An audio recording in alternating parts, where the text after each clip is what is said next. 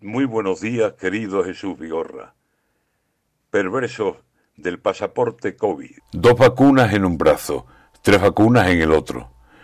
Tres son del mismo color, del COVID de los demonios. Una del antigripal y la otra del neumococos. Tengo ya los dos deltoides como el lomo de los toros que al tercio de banderillas acudieron generosos. Y por si no son bastante los pinchazos que le nombro, hace falta demostrar que no miento, que dispongo de un certificado COVID. Y el otro día, de pronto, pues me puse a trastear con el móvil y a lo tonto, a lo tonto, tengo ya el certificado hermoso que me permite salir.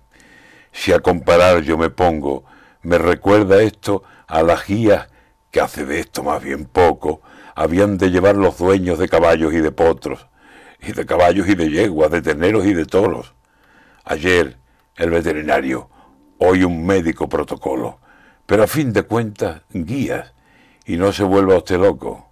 Así que si va a salir, no olvide lo más precioso, el carnet de conducir, el de identidad y lo otro, las cien tarjetas del banco y el más reciente de todos, el certificado COVID, y a respirar largo y hondo.